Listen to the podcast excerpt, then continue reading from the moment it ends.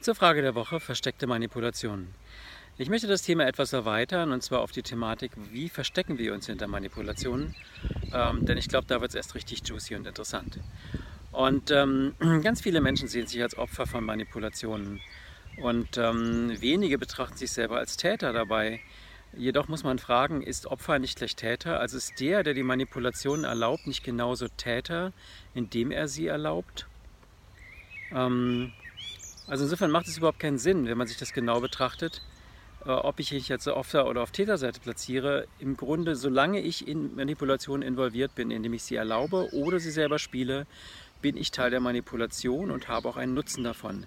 Nämlich entweder den Nutzen, mich als Opfer bestätigt zu fühlen oder einen energetischen Gewinn durch die erfolgreiche Manipulation und den anderen wieder ausgetrickst zu haben.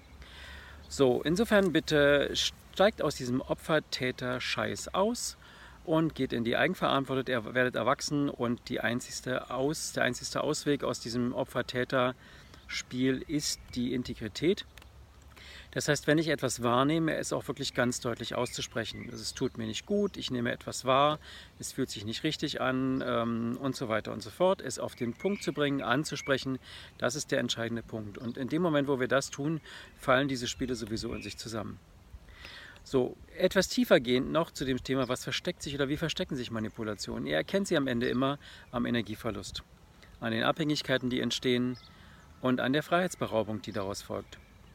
Und ähm, alleine, wenn ihr fragt, gibt es irgendeine Art von Energieverlust, gibt es Fremdenergien, ihr könnt den Körper dazu scannen, ihr könnt die Thematiken abfragen mit dem Armlängentest, kommt ihr sehr gut auf die Quellen dieser Spiele. Und ähm, da ist es natürlich wieder dann der Punkt Opfer oder Täter.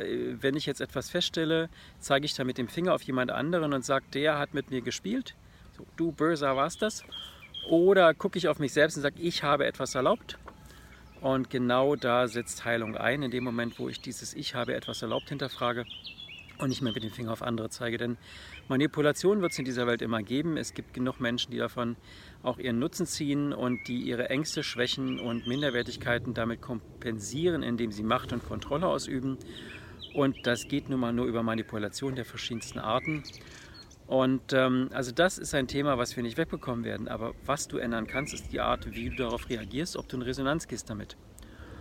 Und ähm, deswegen möchte ich gar nicht weiter auf das Thema eingehen, sondern ich möchte im Grunde dich herausfordern zu fragen, wie weit bin ich Opfer, wie weit bin ich Täter und wie weit lade ich durch meine Opferidentifikation auch derartige Spiele ein. So, viel Spaß damit.